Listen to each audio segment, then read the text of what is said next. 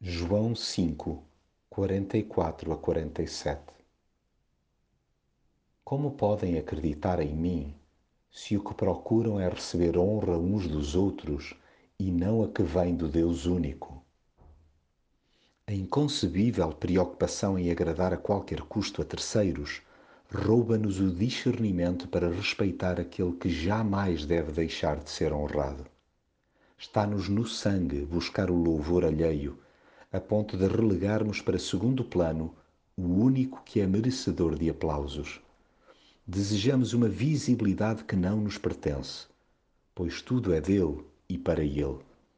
E não pensemos que é Jesus que nos acusa de tamanha irresponsabilidade, já que a Bíblia, que tanto dizemos prezar, escarrapacha-nos nos olhos a nossa desobediência. Seja esta grosseira ou velada.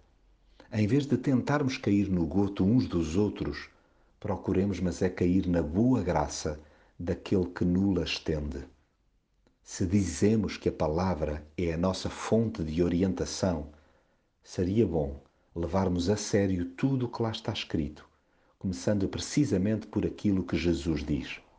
Ouçamo-lo atentamente e hajamos em obediência imitemos aquele que nos ensinou numa simples escadinha os mandamentos do Pai.